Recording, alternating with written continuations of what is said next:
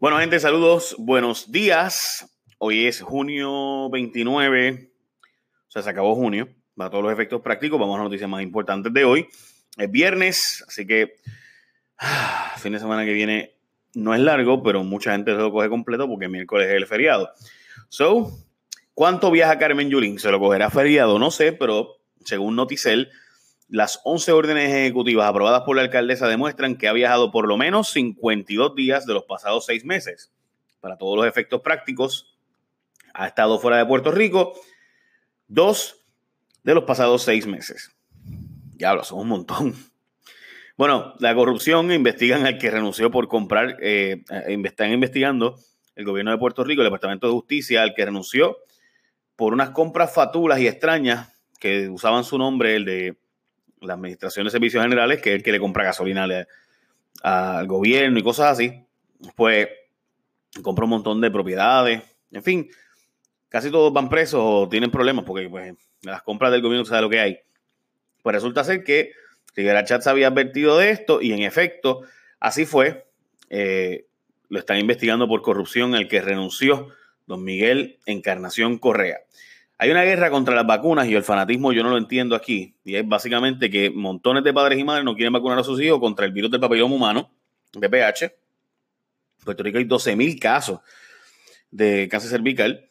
Y, hay una guerra entre legisladores también del PNP. Hay unos que dicen que tiene que ir a la vacuna ir, hay otros que dicen que den un break. Salud dice que tiene que ir. Los legisladores están chambeando con el asunto y en fin, hay toda una batalla de padres que van donde abogados y dicen, no, por razones religiosas, razones de salud o conciencia, lo que sea. Bueno, en fin, esta es una de las pocas cosas en la vida donde hay gente de la extrema izquierda que piensa igual que la derecha. Los derechos religiosos de la derecha y entonces los liberales, ultraliberales, y liberales, perdón, que no quieren vacunar a sus hijos.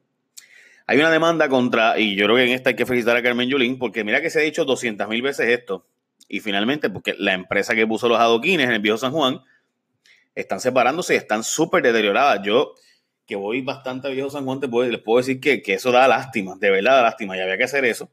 Eh, de hecho, calles que ni siquiera se han abierto, ya están deterioradas. o sea, que no, el problema no es ni los carros, pero bueno, pues ahí está. Y hay unas demandas y demás, y hay un montón de información. Si quieren saber más sobre el asunto, hay una serie especial del Nuevo Día. Pueden darle clic al link para que lo vean. En Puerto Rico no hay salvavidas, no se contrataron los que se estaban contratando antes que eran 30 salvavidas temporeros. Eh, así que yo no sé si nosotros no nos hemos enterado que somos una isla que está buscando turismo en el Caribe. Pero bueno, tres entidades en la ronda final para lograr operar unas escuelas charter. Julia Keller da unas explicaciones de cómo serán las charter y cuáles, y los criterios de esas propuestas, que eran 43, se redujeron a 32, 25, y ahora pues hay tres entidades que podrían terminar dirigiendo esa cantidad de, eh, entre ellos, las 25 organizaciones sin fines de lucro y una universidad, y fueron escogidas por un panel que evaluó las solicitudes, que estuvo compuesto de expertos de escuela charter de Estados Unidos, porque según que los empleados de educación en Puerto Rico no tienen experiencia en esa área. Así que ahí está. Nuevas y más oficinas del gobierno de Puerto Rico, mientras cerraron las de otros países, están abriendo nuevas oficinas en los Estados Unidos y también están abriendo oficinas en Puerto Rico. Sí, porque hace más falta oficinas en Moca, Vieques y Maricao, Bayamón y eso, que en otros países donde pudiera fomentarse la exportación de productos puertorriqueños. Yo de, verdad que, o sea, el PNB que se pasa diciendo que hace falta que Puerto Rico se convierta en un ente que ayude, que, que, logre eh, llevar productos locales a venderse fuera y que Puerto Rico sea el centro entre Estados Unidos y Latinoamérica, cierra oficinas de promoción empresarial en Colombia y demás, pero entonces abre oficinas del Senado y abre oficinas de la Cámara y abre oficinas del gobierno en diferentes partes de Estados Unidos y Puerto Rico. Tremendo. Este, bueno, eh, ok.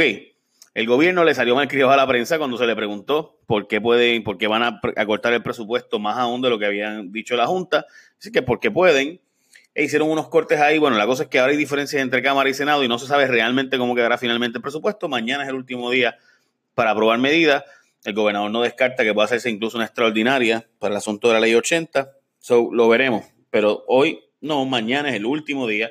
Supone que el Senado lo apruebe hoy finalmente y la Cámara, pero surgieron unas diferencias adicionales y pues puede ser que hoy no se termine aprobando completo, sino mañana el tema del presupuesto. Eh, critican en Puerto Rico la decisión de que pudiera ser, el caso Janus, que podría ser final, el fin de las uniones obreras en los Estados Unidos.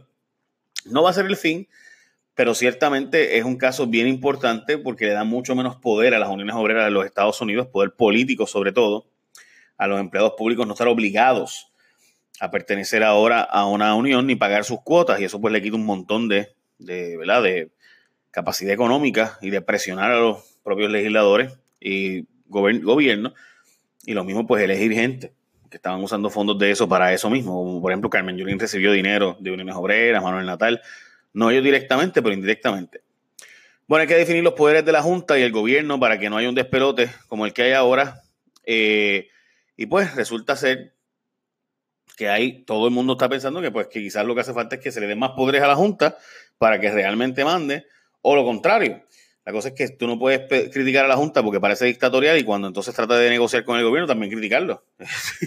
Eh, pero nada, ahí está. Yo, yo de verdad soy de los que piensa que aquí, eh, al igual que pasó en, Washington eh, y al igual que pasó en, Detroit, aquí se pelea con la Junta y se pelea con los síndicos y se pelea con... Pero a la larga terminan bregando. so, ya te sabe. Bueno, bye bye piojitos al incentivos para que te hagas de energía solar.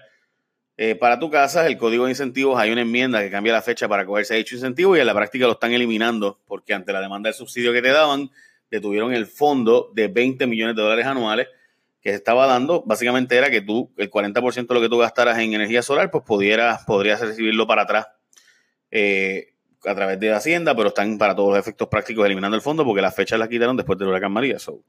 y con el código de incentivos, pues estarían volando un encanto por las fechas precisamente. Básicamente eso, gente. Es viernes, aprovechenlo. Buen día. The podcast you just heard was published with Anchor. Got something you want to say to the creator of this show? Send them a voice message using the Anchor app, free for iOS and Android.